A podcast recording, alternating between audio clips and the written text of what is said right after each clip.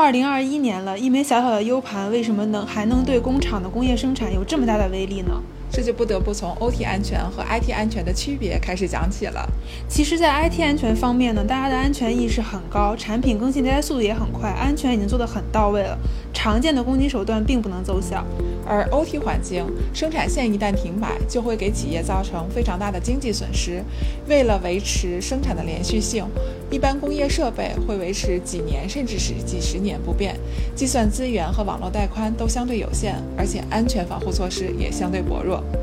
早期的 OT 环境比较封闭，设备大多都不联网，它所遭受的安全风险也会比较低。但是现在随着越来越多的工业设备联网，遭受攻击的可能性就变大了，但它的安全防护又还是比较薄弱。这样的话，很多针对 IT 环境已经免疫的病毒或者威胁，放到 OT 环境内又会成为一个新的威胁。所以，一枚小小的 U 盘也会给工业企业带来非常大的影响，比方说关键服务的中断、人员伤亡。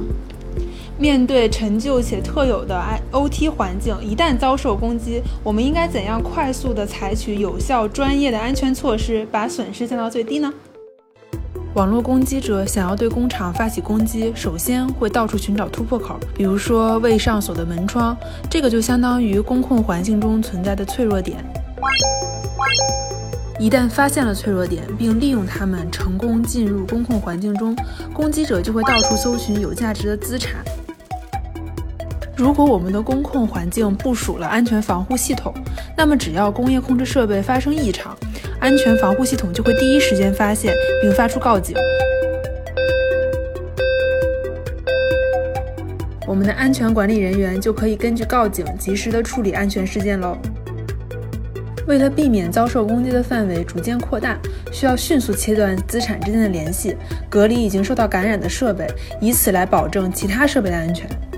捕获网络攻击后，一般需要进行攻击链路回溯和取证，以便找出攻击源和脆弱点，掌握攻击传播路径，才能及时加固公控系统，升级安全防护水平。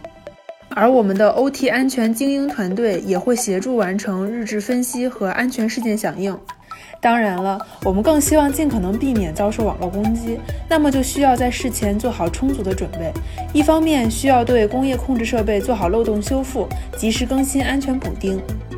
另一方面，加强员工的安全意识，做好 USB 设备管理、主机密码管理等等，这些都可以有效规避工控环境中的安全风险。网络与信息安全不仅是必须的安全防护手段，更是数字经济成功的关键。